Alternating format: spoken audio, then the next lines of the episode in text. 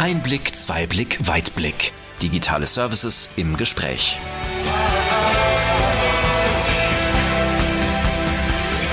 Herzlich willkommen zu unserem Podcast Einblick, Zweiblick, Weitblick, digitale Services im Gespräch. In der heutigen Podcast-Folge konzentrieren wir uns auf die Instandhaltung und wie die Digitalisierung darauf maßgebend Einfluss genommen hat und es auch noch in Zukunft tun wird. Bei mir zu Gast sind heute die beiden Siemens-Experten, Katharina Poker und Kai Hertsch. Ihr sagt, dass für die Instandhaltung in Zukunft kein Weg mehr an der Digitalisierung vorbeiführt und Instandhaltung auf altmodische Art und Weise, nenne ich es jetzt mal, nicht mehr zielführend ist. Bevor wir darauf aber genauer eingehen, stellt euch doch beide gerne kurz einmal vor. Genau, mein Name ist Katharina Poker. Ich bin bei Siemens im Service-Fachvertrieb tätig. Ähm, das heißt, ich betreue verschiedenste Kunden in ganz Deutschland, ähm, vor allem mit dem Schwerpunkt Industrielogistik und Instandhaltung und da auch vor allem in den Themen Digitalisierung. Kai, wie sieht es denn bei dir aus? Ja, danke Katharina. Mein Name ist Kai Hertsch. Ich bin in Erlangen äh, für Geschäftsentwicklung von Smart Lifecycle Service Contracts zuständig. Und äh, in dem Zusammenhang, Katharina, arbeiten wir auch häufig zusammen. Äh, unter Smart Lifecycle Service Contracts verstehen wir modulare Service- und Instandhaltungsverträge für Kunden aus der Prozessindustrie oder der diskreten Industrie. Danke für die kurze Vorstellung. Wir starten mal direkt in das Thema Instandhaltung. Was war Instandhaltung denn früher und wie hat sie sich entwickelt? Was ist Instandhaltung heute?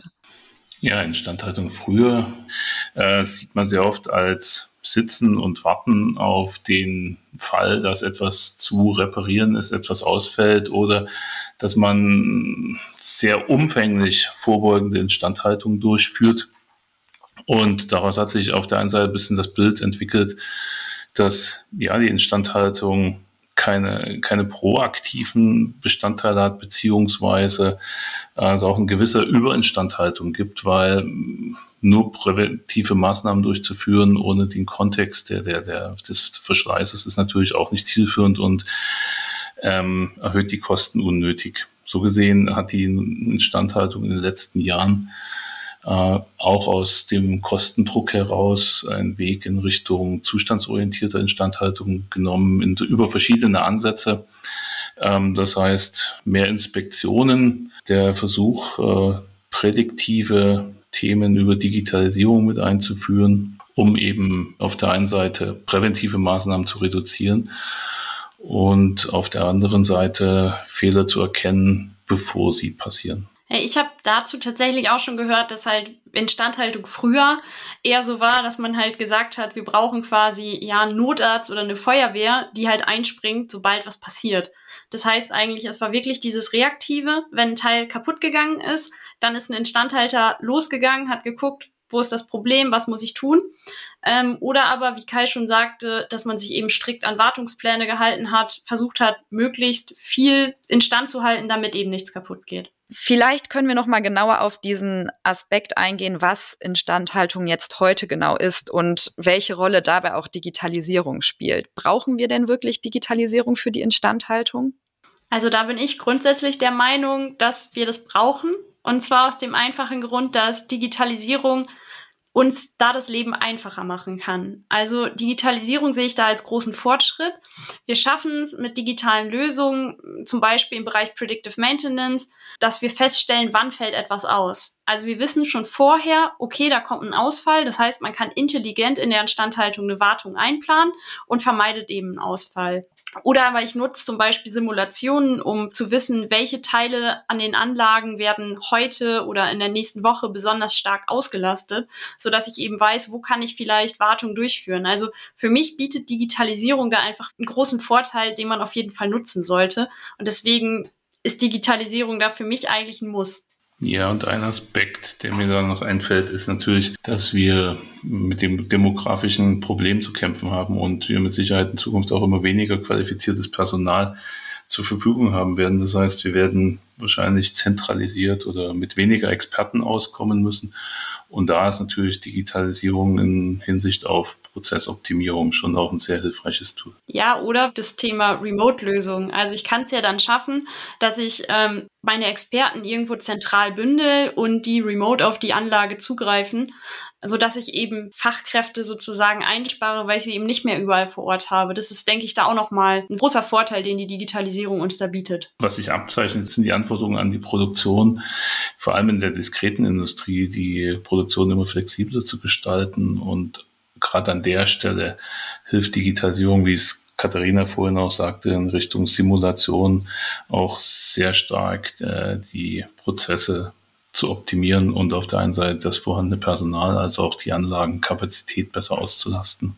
Ihr habt jetzt ja schon indirekt ein paar Beispiele gegeben für Instandhaltung. Wenn wir jetzt an das Thema Service denken, habt ihr auch da noch mal konkrete Beispiele? Grundsätzlich ist es so, wenn man sich Services in der Instandhaltung anschaut, dann fängt das an bei einfachen Rufbereitschaften, also dass Experten Kunden dann unterstützen, wenn die an die Know-how-Grenze kommen.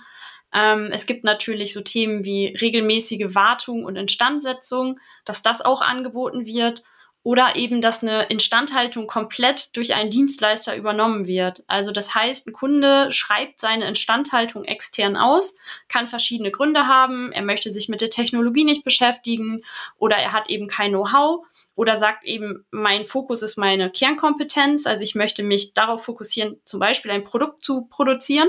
Und äh, da ist es dann so, dass der Kunde sagt, okay, ich möchte, dass meine Anlagen zu 99 Prozent verfügbar sind. Und dann kommt ein Dienstleister, der das ebenso gewährleistet. Nicht zu vernachlässigender Aspekt ist, dass man sich auch bezogen auf seine Instandhaltungsoptimierung externe Hilfe über ein Instandhaltungskonsulting zum Beispiel holen kann und da auch einige Hebel hat äh, in der Richtung Instandhaltungsprozessoptimierung oder die Einführung von digitalen Aspekten in der Instandhaltung von externen Firmen begleiten zu lassen. Genau, ich denke, diese digitalen Aspekte, die sind da auch noch wichtig. Also da gibt es natürlich mittlerweile auch ein großes Angebot an digitalen Lösungen in der Instandhaltung. Also ich denke, großes Thema ist da das Thema Predictive Maintenance, also dass man eben versucht herauszufinden, wann ist die Verschleißgrenze erreicht, wann fallen Teile aus. Du hast da jetzt gerade schon von den digitalen Aspekten gesprochen. Wenn man jetzt mal konkret die Treiber nennen müsste für die Digitalisierung in der Instandhaltung, was wären dann die Treiber? Also ich denke, ähm, ein ganz großer Treiber ist eben das Thema ähm, Personal. Also und auch bedingt durch den demografischen Wandel ähm, und den Fachkräftemangel. Es gibt einfach immer weniger qualifiziertes Personal. Das heißt, man versucht da Wege zu finden, ähm, wie man das ausgleichen kann. Und da ist eben Digitalisierung durchaus eine Möglichkeit. Sonst ist es eigentlich so, dass eben die Produktion immer flexibler werden muss. Und auch da kann man mit Digitalisierung Mehrwerte erreichen. Ja, ich denke auch ein ganz großer Treiber ist das Thema wirtschaftliches Interesse. Also man möchte ja nach Möglichkeit möglichst günstig die Anlagenleistung maximieren und die Anlagen immer verfügbar halten. Und auch da habe ich natürlich mit Digitalisierung einen Hebel. Also wenn ich jetzt zum Beispiel weiß, mein Teil müsste laut Wartungsplan zwar gewartet werden, aber ich weiß, weil ich eben das überwache, dass das Teil eigentlich auch noch länger hält, dann kann ich es natürlich länger und ressourceneffizienter betreiben. Wir haben jetzt ja schon erste Beispiele für die Digitalisierung in der Instandhaltung bekommen. Gibt es da noch weitere Beispiele, wo ihr sagt, daran kann man das Thema noch besser verstehen? Hm, also grundsätzlich ist das echt schwierig, weil bei Digitalisierung oder auch Digitalisierung Lösungen ist es erstmal so, jeder versteht darunter was anderes. Also wir haben das schon miterlebt, dass wir jetzt beim Kunden sind und ein Kunde, der denkt, wenn man sagt, ja, wir machen noch Digitalisierung, in der Regel erstmal ein Predictive Maintenance. Das heißt, dass er informiert wird, wenn etwas kaputt geht. Aber Digitalisierung ist natürlich viel mehr als das. Ähm, also wir sehen dann ja auch noch, dass eigentlich jeder Kunde sagt, ja, Digitalisierung, das ist super, das möchte ich machen. Aber oft sind dann die Grundlagen gar nicht da. Also das heißt, ja, im Prinzip, dass der Kunde noch gar nicht weiß, was er eigentlich will. Also was ist mein Ziel? Was möchte ich mit der Digitalisierung erreichen?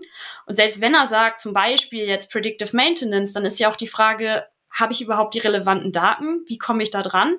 Und es ist einfach extrem abstrakt und überhaupt nicht einfach zu greifen, weil also ich kann ein Stück Digitalisierung nicht kaufen. Das bedeutet, man braucht eben auch bestimmte Voraussetzungen, um überhaupt Digitalisierung in die Instandhaltung zu bringen, so wie ich das verstehe.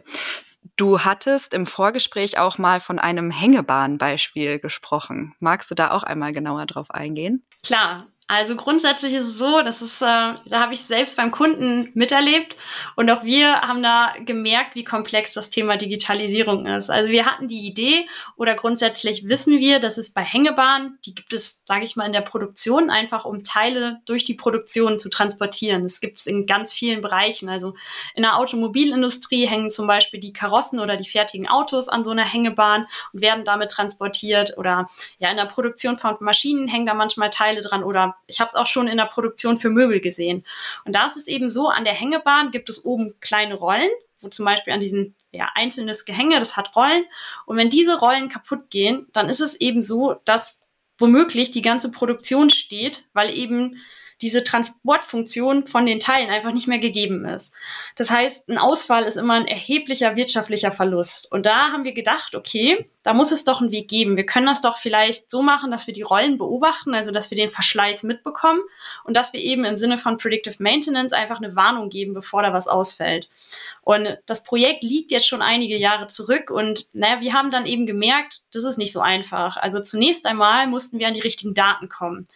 Da haben wir dann gemerkt, okay, die Daten liegen so, wie wir sie haben wollen, noch gar nicht vor. Das heißt, wir müssen in das Pro Programm an der Steuerung der Anlage erstmal Änderungen vornehmen. Das heißt, die Anlage muss mal stillstehen, dass wir da überhaupt eingreifen können.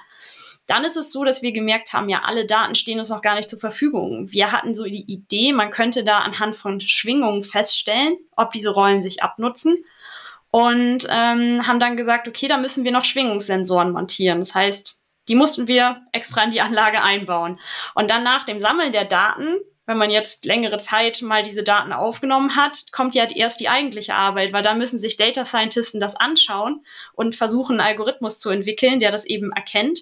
Und da haben wir dann gemerkt, dass, naja, durch die laufende Produktion da auch noch Störgrößen auftreten. Das heißt, ich habe einfach so an sich viele Schwingungen in der Anlage und es ist gar nicht so einfach, da überhaupt, sage ich mal, eine Lösung zu finden und diesen, diese Warnung zu bekommen, dass was ausfällt. Kai, wie kannst du denn hier dein Netzwerk nutzen, was du ja vor allem durch deine globale Position hast? Ja, das war gerade in diesem Fall auch ein ganz interessanter Punkt. Wir haben, wie eigentlich immer bei solchen Digitalisierungsthemen, auch unser internationales Netzwerk angezapft und haben bei anderen Kunden nachgefragt, nachgeforscht, äh, um das Thema besser zu verstehen. Und auch da hat sich wieder gezeigt, dass es verschiedene Lösungsansätze für solche Probleme gibt. Auf der einen Seite gab es Kunden, die einfach nach einer gewissen Laufzeit einen vorbeugenden Austausch der entsprechenden Antriebs- und Saufräder vorgenommen haben und damit diesen ungeplanten Ausfällen entgehen konnten. Es gab ähm, Kunden, bei denen äh, die Lieferanten für diese Antriebsräder gewechselt wurden und die dadurch danach keine Probleme mehr hatten. Oder es gab Umbaumaßnahmen, die äh, die Fördertechnik dann so gestaltet haben, dass gewisse Stellen, an denen der Verschleiß auftrat, äh, beseitigt wurden, nachhaltig beseitigt wurden. Und das zeigt natürlich auch ein bisschen die Problematik bei prädiktiven Ansätzen, nämlich dass sie nicht immer die einzige Lösung sind und äh, in manchen Fällen auch vielleicht nicht die nachhaltigste. Könnte man dann provokant sagen, wenn wir davon ausgehen, dass Predictive Maintenance nicht immer die einzige Lösung ist, dass auch Digitalisierung nicht immer eine Lösung ist? Nein, so würde ich das nicht sehen. Äh, Digitalisierung ist ja nicht nur Predictive Maintenance. Es geht dabei auch darum, Prozesse zu verbessern. Beispiel Remote-Lösung.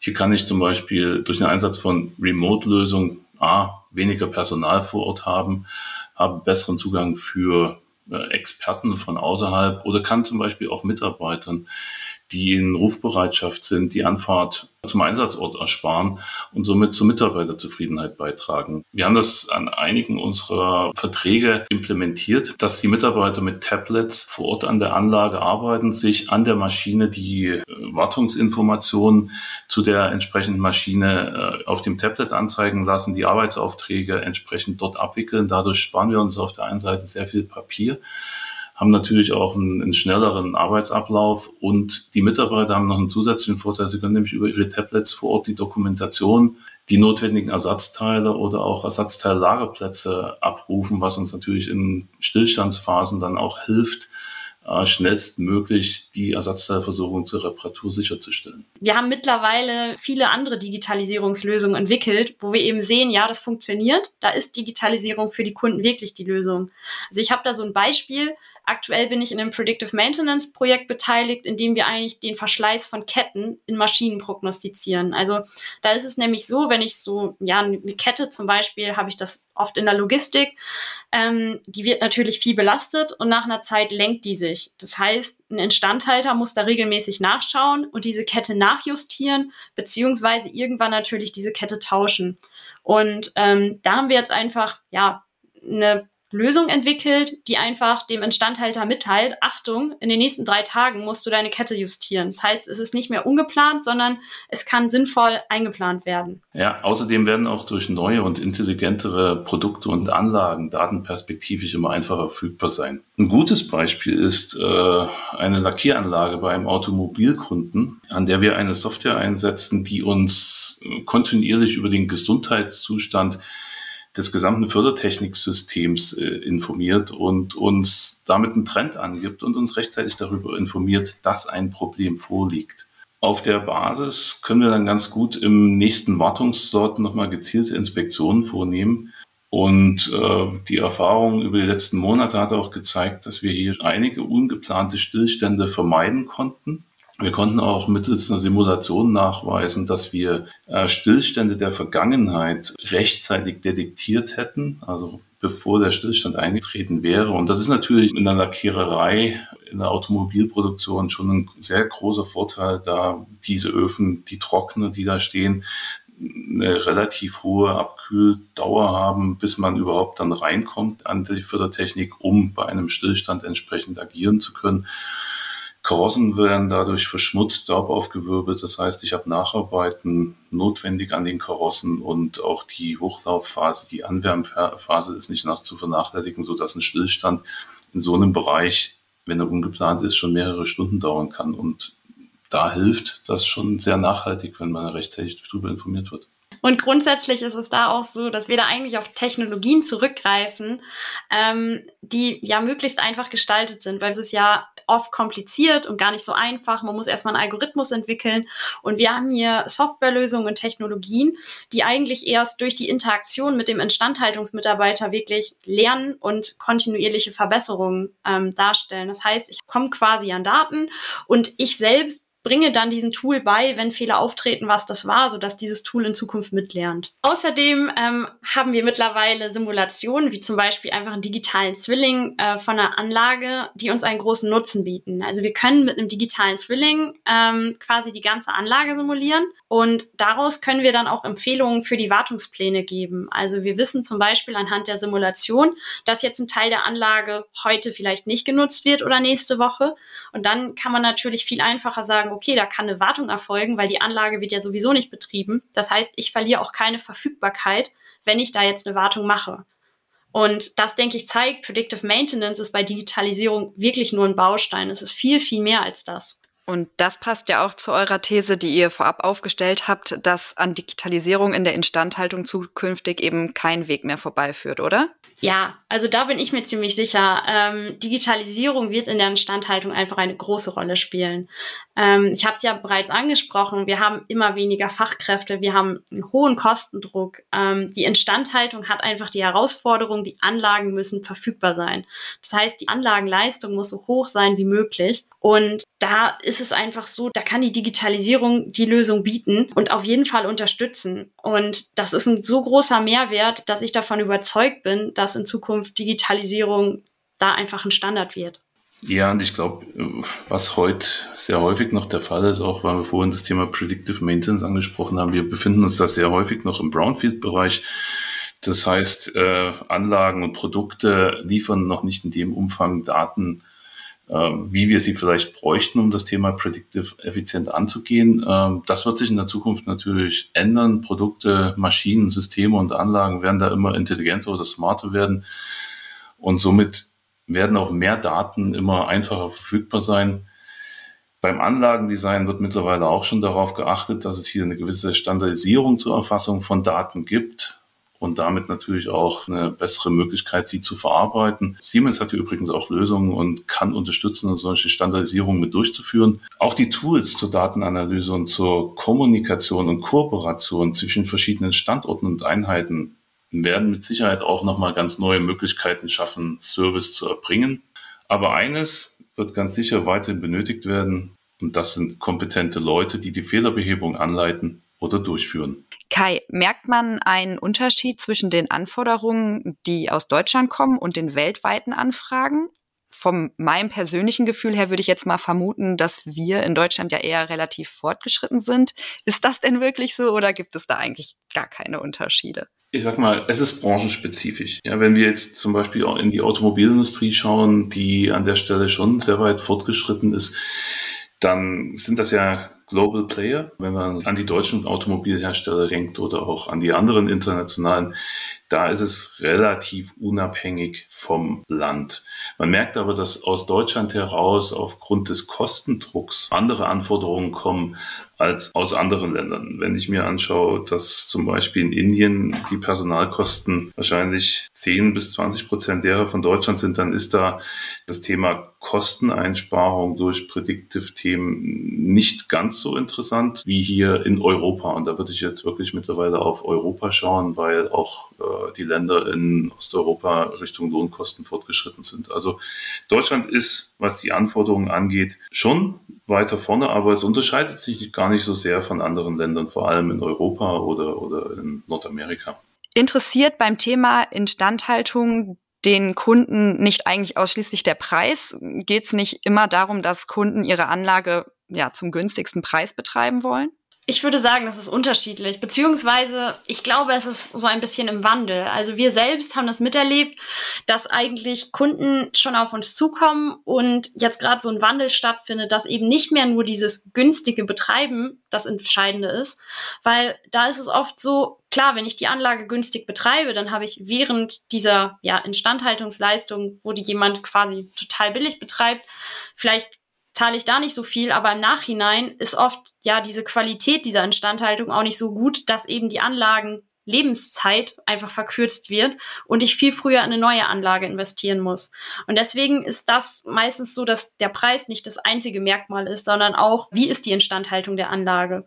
Und da ist es eben so, dass wir auch merken, dass gerade ja dieser Wandel stattfindet, dass auch ein Interesse für diese Technologien da ist, dass einfach wir sagen quasi, okay, wir gewährleisten eine Verfügbarkeit und nutzen dabei eben neue Technologien. Ähm, und das bietet einfach einen extrem großen Mehrwert, weil eben auch der Wert der Anlage erhalten bleibt. Ich sehe auch noch zwei weitere Aspekte. Der erste ist, dass es davon abhängt, was die Strategie des Kunden ist und auch die Nutzungslast der Anlage. Also wenn ein Kunde maximale Verfügbarkeit braucht und, und der Output oder das, was er produziert, äh, maximal verkaufen kann, dann sucht er nach einem Partner, der ihm diese Verfügbarkeit auch generiert und ist auch bereit, mehr dafür zu zahlen als für den billigsten weil es ihm ja nicht nur um die Absicherung der Anlage geht, sondern auch um die Absicherung seines Outputs und seiner Absatzmöglichkeiten der produzierten Ware. Und das Zweite ist, wir reden ja nicht nur über das Outsourcing oder die komplette Übernahme von Instandhaltung, wir reden ja auch über Unterstützungsverträge. Und da gibt es eben Bereiche, Systeme, die ein bisschen mehr technologieorientiert sind, wo der Kunde dann eher einen kompetenten Partner haben möchte als den billigsten. Und welchen Anreiz hat ein Kunde, der jetzt aktuell konventionelle Instandhaltung betreibt, in Zukunft diese mit Digitalisierung anzureichern? Also da würde ich sagen, dass das eigentlich ziemlich eindeutig ist. Also im Prinzip diese ganzen Mehrwerte, die die Digitalisierung mit sich bringt. Also dass ich eben die Verfügbarkeit steigern kann, dass ich meine Ressourcen effizient nutzen kann, dass ich vielleicht mit einer Remote-Lösung dafür sorgen kann, dass ich ja Experten nicht immer auf der Anlage haben muss, sondern vielleicht ein kleines Team habe, was an einem anderen Standort sitzt, aber dann trotzdem unterstützen kann. Da kann ich eben mein Personal optimiert einsetzen. Und gerade im Bezug auf den Fachkräftemangel bietet mir das halt einen großen Vorteil. Und daher denke ich, dass dieses Thema, ich betreibe das nur konventionell, sich einfach automatisch wandeln wird. Und diese Anforderung hören wir auch immer wieder. Also es ist oft so, ich habe schon beim Kunden das Zitat gehört, ich möchte nicht mehr sitzen und warten, bis etwas ausfällt. Also da ist auch einfach der Wunsch da von den Instandhaltern, dass sich das ändert. Und deswegen denke ich, da gibt es sehr, sehr viele Anreize, auch wirtschaftlich, weil ich eben da vielleicht meine Instandhaltungskosten auch senken kann. Ja, ich denke auch, dass die immer höhere Flexibilisierung der Produktion auch eine höhere Flexibilisierung der Instandhaltung mit sich bringt. Das heißt, ich wäre an der Stelle auch mehr in das Thema effizientere Planung, flexiblere Instandhaltungstätigkeiten, vielleicht auch Anpassung der Wartungszyklen mich orientieren müssen. Und, und das ist natürlich dann ohne digitale Tools schwierig zu erreichen. Mal eine grundsätzliche Frage. Was bewegt Kunden dazu, ihre Instandhaltung überhaupt fremd zu vergeben? Also als allererstes fällt mir da ein, dass es oft so ist, dass dem Kunden dann das selbst das Know-how fehlt. Also dass ähm, vielleicht nicht mehr genug Fachkräfte in dem Bereich vorhanden sind oder wenn jetzt zum Beispiel eine neue Technologie eingesetzt wird. Also ich habe es schon miterlebt bei einem Kunden, dass da jetzt ein automatisiertes Hochregallager gebaut wurde und dann gibt es in dem Unternehmen oder an dem Standort einfach noch keine Erfahrung damit, sodass dann gesagt wird, okay, mir das alles selbst aufzubauen ist natürlich kompliziert. Ich mache da natürlich dann auch immer eine Wirtschaftlichkeitsbetrachtung. Also jeder Kunde überlegt sich natürlich natürlich ganz genau, lohnt es sich jetzt für mich, das fremd zu vergeben oder lohnt es sich mehr, dass, wenn ich das selbst mache? Und ähm, also das ist, denke ich, ein großer Punkt, das Thema Fachkräfte. Dann ist natürlich auch noch so das Thema, wir sehen immer mehr, dass ähm, sich Kunden auf ihr Kerngeschäft fokussieren. Und da muss man dann natürlich fragen, also wenn ich jetzt in der Automobilindustrie bleibe, dann ist mein Ziel, ich möchte Autos bauen. Dafür brauche ich natürlich das die notwendigen Produktionsmaschinen und so weiter. Aber ist es wirklich meine Kernkompetenz, diese dann auch zu instand halten? Oder ist es vielleicht einfach wirtschaftlicher zu sagen, ich vergebe das fremd? Und das ist dann häufig schon ein Treiber, dass man einfach sagt, mein Fokus ist mein Kerngeschäft und alles andere, das lasse ich einen Experten machen. Und da sehen wir uns halt als Experten. Und ähm, dann ist es natürlich auch einfach so, es muss wirtschaftlich sein, das heißt, es ist auch ein Kostenthema. Es kann für einen Kunden durchaus interessant sein, es eben aus Kostengründen auch extern zu vergeben. Manche vergeben auch nur Teile davon. Warum? Weil gewisse Kompetenzen selber aufzubauen oder vorzuhalten für den Kunden wirtschaftlich auch nicht interessant ist. Also gewisse Spezialisierungslevel, gewisse Spezialistenkompetenz da ist entweder der Mitarbeiter, den der Kunde dafür aufbauen würde, nach einer gewissen Zeit unzufrieden, weil er einfach seine Kompetenz nicht anwenden kann, weil diese Fälle gar nicht so häufig auftreten. Und da ist es für Kunden natürlich auch interessant, diese Teile dann fremd zu vergeben, weil dadurch hat er garantiert, dass er eine Kompetenz von einem kompetenten Partner bekommt, die er eben in dieser Art und Weise bei sich vor Ort dauerhaft nicht vorhalten könnte oder die viel zu teuer wäre vorzuhalten. Was genau kann denn jetzt Siemens für Kunden tun, die dieses Bedürfnis einer digitalisierten Instandhaltung haben? Grundsätzlich sieht unser Ansatz mittlerweile einfach so aus, dass wir diese klassische Instandhaltungsexpertise oder dieses klassische Instandhaltungsmanagement einfach mit Digitalisierungslösungen kombinieren. Was heißt das genau? Also wir versuchen mit Technologien, zum Beispiel auch Predictive Maintenance, eben Fehler frühzeitig zu erkennen und Fehler einfach zu vermeiden. Das führt dann natürlich dazu, dass wir dann in der Regel auch die Verfügbarkeit steigern können und dass wir auch die Ressourcen effizient nutzen. Also wenn wir jetzt wissen, das Teil funktioniert noch, obwohl der Wartungsplan eigentlich sagt, das Teil müsste getauscht werden, kann ich länger nutzen und bin natürlich effizienter unterwegs. Zusätzlich benutzen wir dann auch Remote-Lösungen, um eben quasi nicht immer das Personal vor Ort auf der Anlage zu haben, sondern wenn ein Experte für ein spezielles Thema gebraucht wird, dann kann er dazugeschaltet werden und einen Mitarbeiter vor Ort unterstützen. Und das führt eben dazu, dass wir einen optimierten Personaleinsatz haben.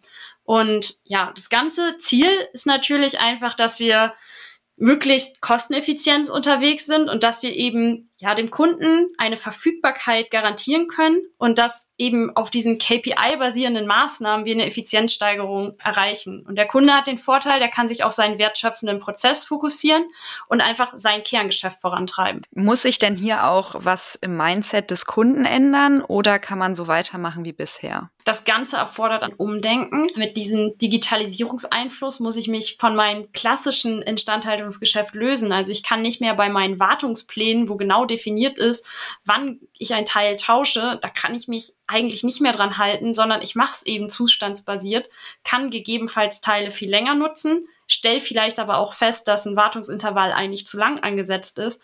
Aber das erfordert natürlich ein Umdenken. Und da merken wir natürlich auch, dass das gar nicht so einfach ist, weil jeder eigentlich gerne diese Sicherheit möchte, dass dieser Plan, der mal definiert wurde, auch eingehalten wird. Ähm, steht mit dem aber ein bisschen im Konflikt. Herzlichen Dank für diese spannenden Einblicke und das Gespräch. Ich versuche mal einmal, das für unsere Zuhörer und Zuhörerinnen ähm, so ein bisschen zusammenzufassen. Also ich nehme jetzt hier für uns mit, dass die Digitalisierung in der Instandhaltung sehr, sehr vielfältig ist. Es gibt ähm, Möglichkeiten wie Predictive Maintenance, Simulation oder auch Remote-Lösungen. Wichtig ist aber bei allen Beispielen für Digitalisierungslösungen immer, dass auch die Voraussetzungen dafür geschaffen werden, Digitalisierung anzuwenden, sei es zum Beispiel bei den Produkten oder Maschinen und dass Tools eben auch mitlernen müssen. Ich hätte da jetzt noch ein Anliegen und zwar würden wir gerne wissen, wie ist denn Ihre Wahrnehmung als Zuhörer und Zuhörerin? Wie sehen Sie das? Ist Digitalisierung die Lösung? Ähm, wir würden da gerne in Erfahrungsaustausch treten und auch wissen, einfach mal vielleicht über die Treiber sprechen oder welche Lösungsbedarfe äh, gibt es bei Ihnen. Und daher würden wir gerne sagen, kommen Sie auf uns zu. Ähm, Sie finden auf der Website eine Kontaktmöglichkeit für den Austausch mit uns. Und wir würden uns wirklich freuen, ähm, mit Ihnen in den Austausch zu treten. Ja, herzlichen Dank, Katharina und Kai, für das Gespräch. Ich habe mich sehr gefreut, das heute mit euch machen zu können. Ja, vielen Dank. Es hat sehr viel Spaß gemacht, dass wir uns hier austauschen konnten und ähm, unsere Einblicke in das Thema Digitalisierung und Instandhaltung mal mitteilen durften. Dem habe ich nichts hinzuzufügen, auch von meiner Seite. Herzlichen Dank für die Einladung. Wir freuen uns, dass Sie unserem Gespräch zu der Entwicklung von Instandhaltung durch die Einflussnahme der Digitalisierung gelauscht haben. Sie finden wie immer in unseren Show Notes Links zu weiterführendem Material zu diesem spannenden Bereich. Also vielen Dank fürs Zuhören und bis zu unserer nächsten Podcast-Folge, wenn es wieder heißt Digitale Services im Gespräch.